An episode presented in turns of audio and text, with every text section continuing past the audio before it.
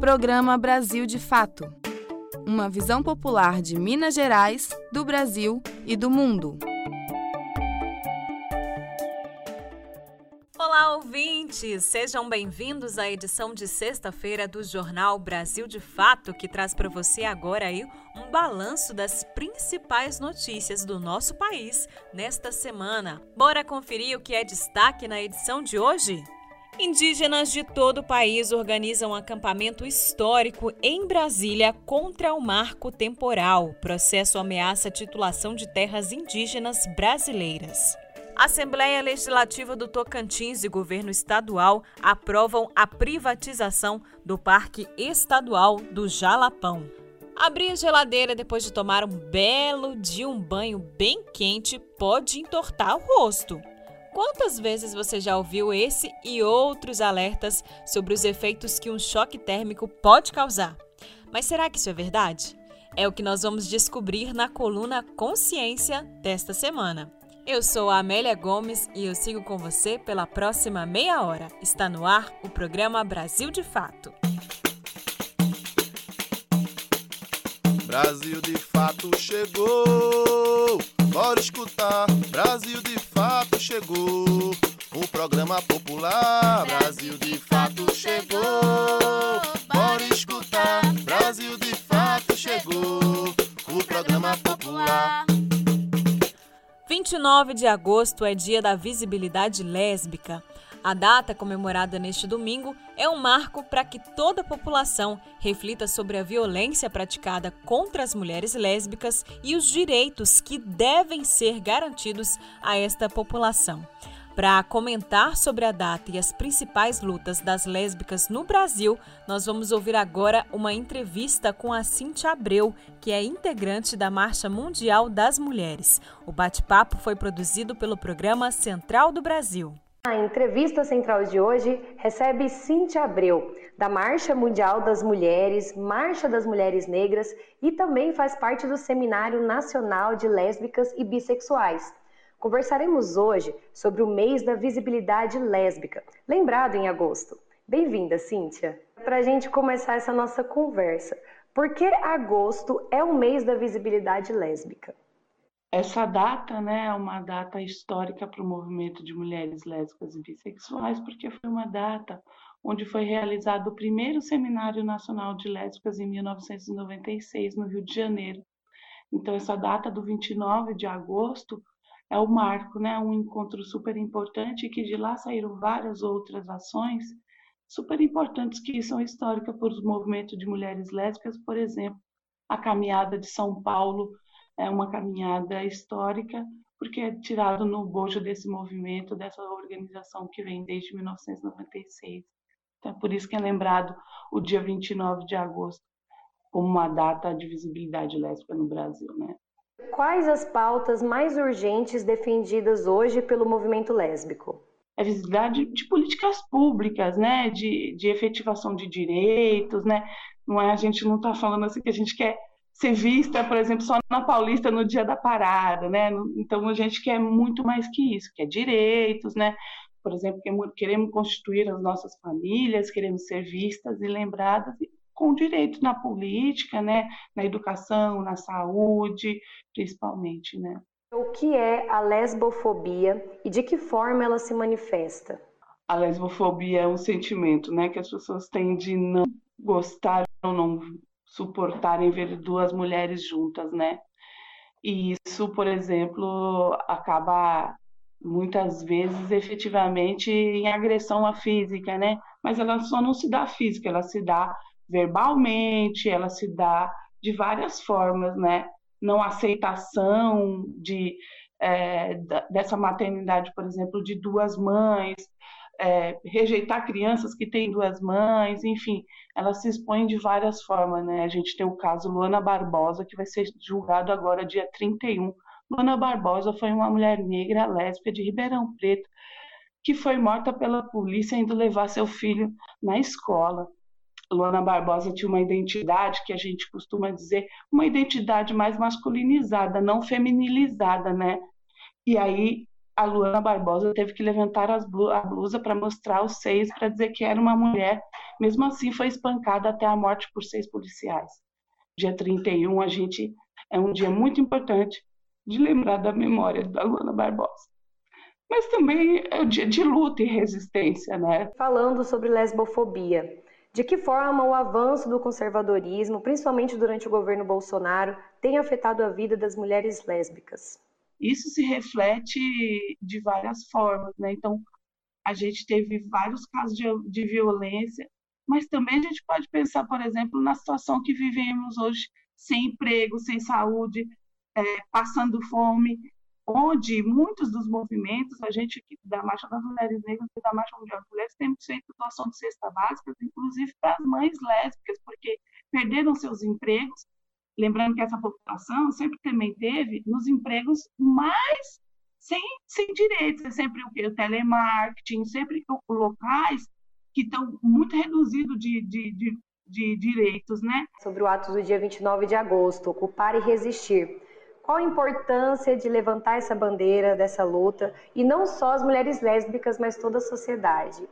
Queremos vivenciar essa cidade, queremos vivenciar os nossos direitos, nem o direito a mais, não queremos mais, nós queremos ser respeitadas, né? Queremos ter no, o nosso valor de respeito, mas isso não é uma coisa que a gente conquista do dia para a noite. E tampouco só é papel nosso fazer isso para que essa sociedade seja melhor, mas é também de, de héteros, é também de todo mundo, porque isso a gente está tratando de direitos humanos. Não é o direito das mulheres é o direito das mulheres, é o direito da gente poder amar e ser amado e ser respeitado dentro de uma sociedade. A gente só está pedindo isso, nada mais. E não é pedir, né? A gente luta por isso, né? É um direito nosso. Viver numa sociedade justa e igualitária. Uma sociedade mais justa para todas as mulheres, é isso que a gente quer. Cíntia, muito obrigada pela sua participação no programa Central do Brasil. Tá certo, muito obrigada. E a gente vale lembrar que a visibilidade faz todos os dias, todos os meses, né? não só no mês de agosto, mas é importante a gente sempre lembrar dessas pautas nos outros momentos e agradecer pelo espaço de visibilidade aí para nós. Obrigada. Essa emissora é parceira da Rádio Brasil de Fato.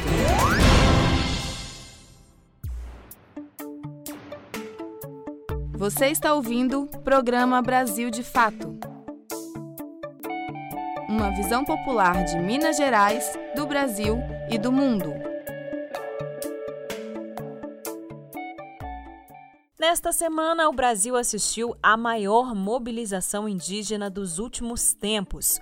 O acampamento Luta pela Vida reuniu 6 mil indígenas de mais de 170 povos que, desde o último domingo, dia 22, ocupam Brasília.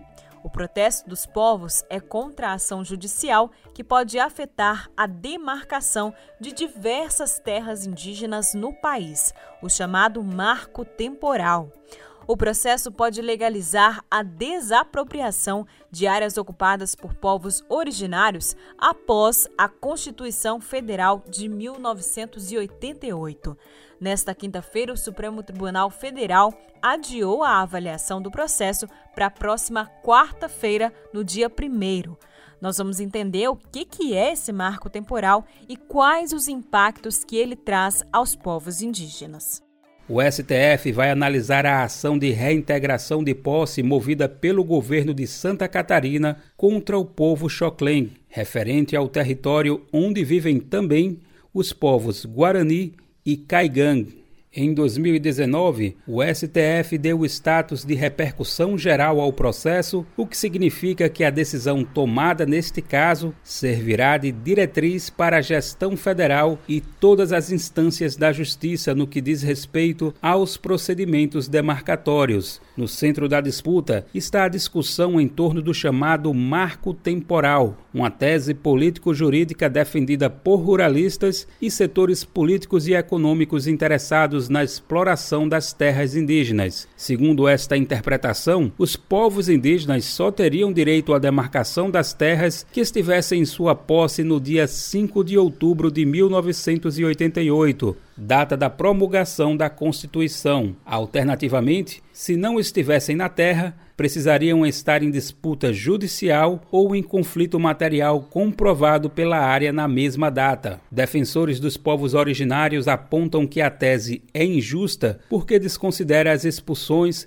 remoções forçadas e todas as violências sofridas pelos indígenas até a promulgação da Constituição. Além disso, ignora o fato de que, até 1988, eles eram tutelados pelo Estado e não podiam entrar na justiça de forma independente para lutar por seus direitos. O julgamento chegou a ser iniciado em plenário virtual no dia 11 de junho, mas foi suspenso por um pedido de destaque do ministro Alexandre de Moraes, que era o primeiro a votar. Os demais ministros sequer chegaram a proferir seus votos. Do Recife, da Rádio Brasil de Fato, com informações da redação da Rede Brasil Atual, Daniel Lamir. Pois é, né, gente? Os povos originários têm sido alvo recorrente do governo de Jair Bolsonaro. A legalização do garimpo em terras protegidas, os ataques armados aos povos e a extrema negligência do governo com a saúde da população são alguns exemplos. Por isso, a articulação dos povos indígenas do Brasil entrou com um processo internacional contra Jair Bolsonaro por genocídio dos povos indígenas. Repórter SUS: O que acontece no seu sistema único de saúde? Pela primeira vez na história, os povos indígenas brasileiros se reuniram para denunciar internacionalmente um presidente. Na última segunda-feira, dia 9, a APIB, Articulação dos Povos Indígenas do Brasil, denunciou o presidente Jair Bolsonaro no Tribunal Penal Internacional de Haia foram apontados crimes contra a humanidade e genocídio, dois crimes previstos no Estatuto de Roma, tratado que estabeleceu a Corte Penal Internacional. O primeiro, crime contra a humanidade, consiste em extermínio, perseguição e outros atos desumanos. O segundo é causar severos danos físicos e mentais e deliberadamente infligir condições com vistas a destruição dos povos indígenas, ato classificado como genocídio. Na denúncia, a articulação traz uma cronologia de atos do presidente contra a população indígena desde que assumiu a presidência da República. Nas palavras de Samara Pataxó, assessora indígena da APIB, o que se tem assistido desde o primeiro dia de mandato é a construção de uma política anti-indígena sistemática e intencional. Ainda pelas palavras de Samara Pataxó, essa política pode ser observada não apenas em discurso, mas em atos administrativos. Nesse sentido, o documento também aponta para o desmantelamento da infraestrutura pública de garantia dos direitos indígenas e socioambientais, estimulando e abrindo espaço para a invasão e desmantelamento de terras indígenas, bem como o garimpo ilegal nesses territórios. Soma-se a esse cenário, afirma a PIB, o descaso do governo Bolsonaro com relação à propagação da pandemia de Covid-19 em comunidades indígenas. É a primeira vez que os povos indígenas do Brasil vê um presidente se posicionar contrariamente à demarcação de terras, que incentiva a atuação ilegal de garimpeiros e grileiros, o desmatamento né, nas terras indígenas, associada com uma política anti-indígena quando tem discurso discriminatório, violento contra os povos indígenas, que surte efeitos concretos. Para a PIB, a construção dessa política anti-indígena ficou ainda mais evidente durante a pandemia de Covid-19, diante do que é considerado como inação do governo em adotar medidas de proteção e contenção à Covid-19 em relação à população em geral, mas, sobretudo, em relação aos povos indígenas. São diversos os atos que, somados à crise sanitária, têm criado esse cenário de morte e extermínio dos povos indígenas. Como exemplo, Samara Pataxó citou o descumprimento de um liminar do ministro Luiz Roberto Barroso, do STF, que obrigou o governo federal a prestar assistência aos povos indígenas durante a pandemia. A elaboração da denúncia teve a participação do Coletivo de Advocacia em Direitos Humanos e da Comissão Arnes, organizações que acionaram Bolsonaro no Tribunal Penal Internacional em 2019. Do Recife, da Rádio Brasil de Fato, com reportagem de Ana Paula Evangelista e Caroline Oliveira, Daniel Lamir. Mais um ataque contra os povos originários e contra o meio ambiente foi protagonizado nesta quinta-feira. É que a Assembleia Legislativa do Tocantins e o governador do estado, o Mauro Carlesse, aprovaram a privatização do Parque Estadual do Jalapão. A venda do jalapão, gente, aconteceu de forma extremamente rápida e o pior, sem consultar a população, nem mesmo os quilombolas e moradores da região.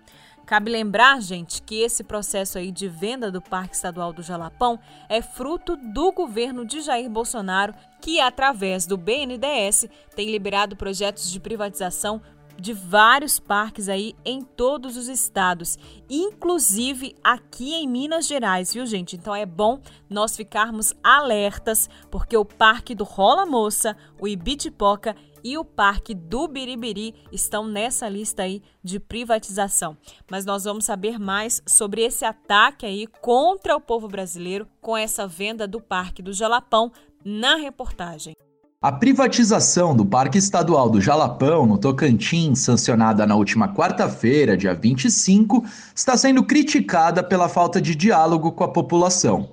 O projeto foi aprovado pela Assembleia Legislativa do Tocantins na terça, 24, e no dia seguinte, quarta, 25, sancionada pelo governador Mauro Carlesse, do PSL.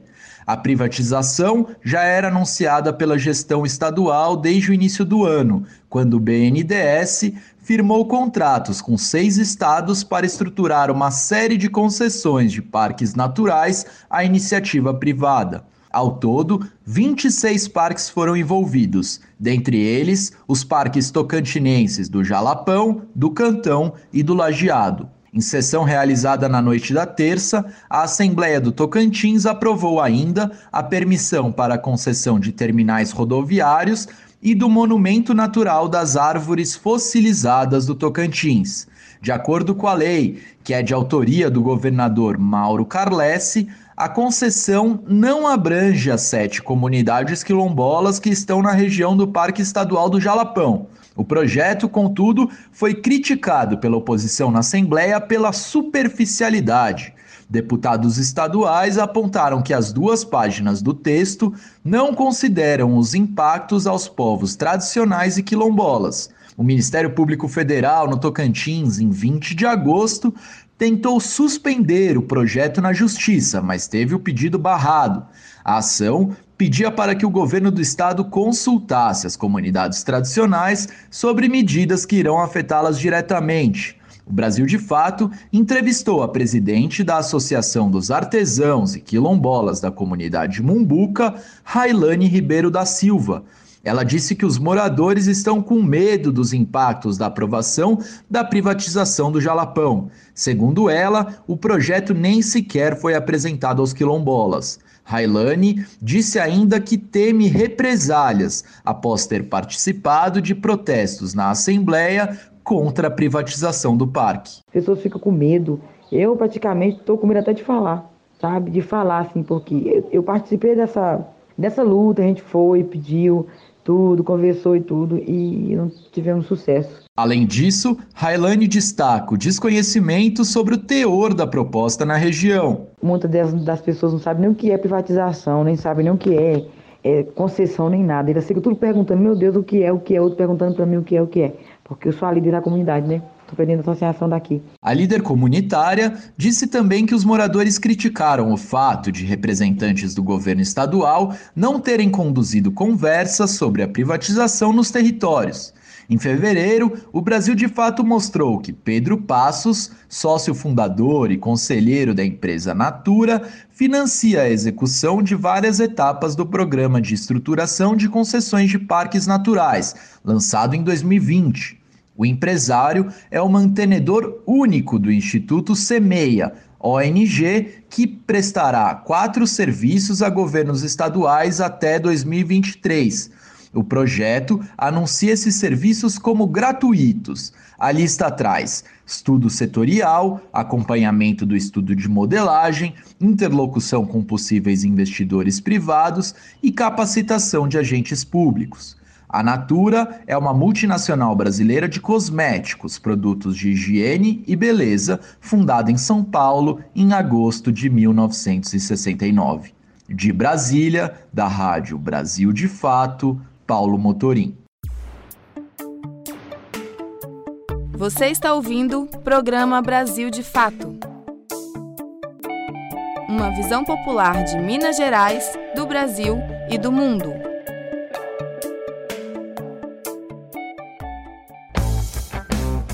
Todas as sextas-feiras tem edição impressa do jornal Brasil de Fato, com análise diferenciada sobre os fatos, denúncias que interessam ao povo mineiro, dicas culturais e, claro, o seu esporte semanal. A edição impressa é distribuída gratuitamente em diversos pontos de Belo Horizonte e região metropolitana, como estações do metrô e do MOV, e também chega em várias cidades mineiras. Jornal Brasil de Fato, uma visão popular de Minas Gerais, do Brasil e do mundo. E com essa enxurrada de notícias ruins, nós vamos agora aos bons ventos. Finalmente, o Senado aprovou o PL que propõe auxílio emergencial para os agricultores familiares. Agora, o texto segue para a sanção ou veto de Jair Bolsonaro. O plenário do Senado aprovou nesta quarta-feira o projeto de lei 823-21, que prevê uma série de medidas de socorro a agricultores familiares afetados pela pandemia. Chancelada na íntegra, a proposta recebeu o sinal verde dos parlamentares por meio de votação simbólica, formato de avaliação em que não se computam os votos individuais. Como já foi aprovado antes pela Câmara, o PL vai à sanção presidencial. O projeto foi relatado pelo senador Paulo Rocha, do PT, que, no parecer, fixa ações que devem ser adotadas até 31 de dezembro de 2022. Entre as medidas estão o fomento emergencial de inclusão produtiva rural para incentivar a produção de alimentos por camponeses que estejam em situação de pobreza ou de extrema pobreza. Serão liberados em parcela única R$ 2.500 por família ou 3 mil reais no caso de um núcleo ser liderado por mulheres. Para aqueles agricultores que desejam implementar projetos de cisternas ou outras tecnologias de acesso à água, o fomento será de R$ 3.500. Como forma de facilitar financiamentos dirigidos ao segmento, o PL também prevê a criação de linhas de crédito rural para a produção de leite e alimentos básicos, com juros de 0% ao ano. Além disso, a proposta cria o Programa de Atendimento Emergencial à Agricultura Familiar, que auxilia na geração de renda desses trabalhadores e organizações. A ação prevê que as compras anuais feitas no âmbito da política sejam limitadas a 6 mil reais para cada unidade familiar de produção, podendo chegar a 7 mil no caso de mulheres agricultoras. O projeto abarca camponeses, pescadores, empreendedores familiares, extrativistas, silvicultores e aquicultores, categorias que formalmente são compreendidas como sendo de agricultores familiares. Apresentado oficialmente pela bancada do PT na Câmara, o PL 823 nasceu a partir de costuras entre movimentos populares do campo e parlamentares de oposição. Inicialmente, a proposta fez surgir o PL 735-2020, que previa uma série de ações dirigidas a agricultores familiares. Esse PL recebeu o aval do Congresso, mas foi quase totalmente vetado pelo presidente Bolsonaro. Neste ano, parlamentares de oposição reeditaram as medidas cortadas pelo chefe do executivo e apresentaram uma nova proposta, materializada então no PL 823-2021 que agora será batizado de Lei Assis de Carvalho II. De São Paulo, da Rádio Brasil de Fato, com reportagem de Cristiane Sampaio, Douglas Matos. Se alimentar como um ato político e comida sem veneno? O Armazém do Campo reúne as duas coisas com a agricultura familiar orgânica e agroecológica dos assentamentos da reforma agrária. São várias lojas espalhadas pelo Brasil com produtos do Movimento Sem Terra, MST, além de atividades culturais, cafeteria e almoços coletivos. Encontre o Armazém do Campo mais próximo de você pelas redes sociais e venha. Traga sua família e amigos para conhecer um novo jeito de comer bem.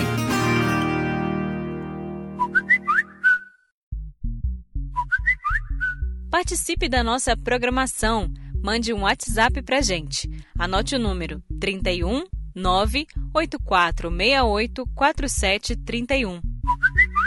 Repetindo, 31 98468 4731. É você no programa Brasil de Fato.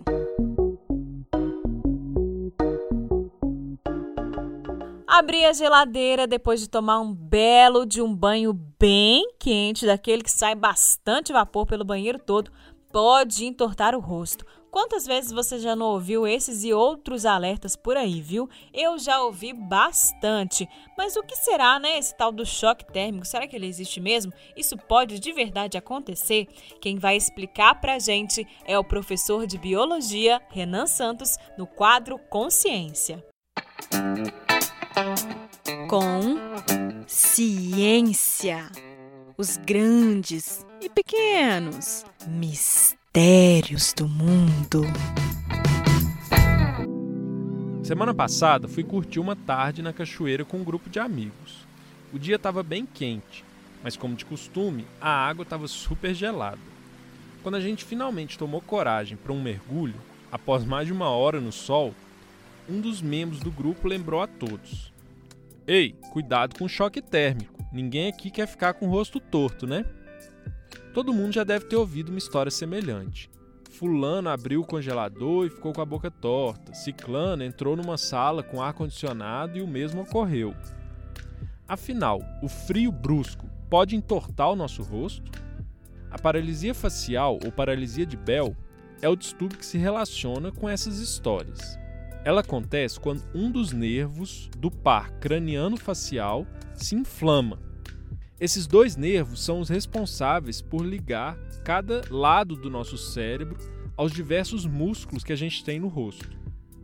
Ou seja, todos os nossos movimentos faciais se relacionam com o funcionamento deles, inclusive o movimento da boca e dos olhos.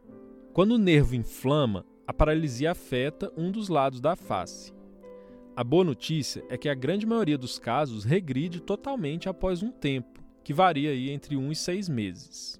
Em raros casos podem haver sequelas irreversíveis. Para evitar isso, o ideal é, ao notar os primeiros sintomas, procurar ajuda médica e iniciar o tratamento, que envolve fisioterapia e o uso de medicamentos para que a recuperação seja plena.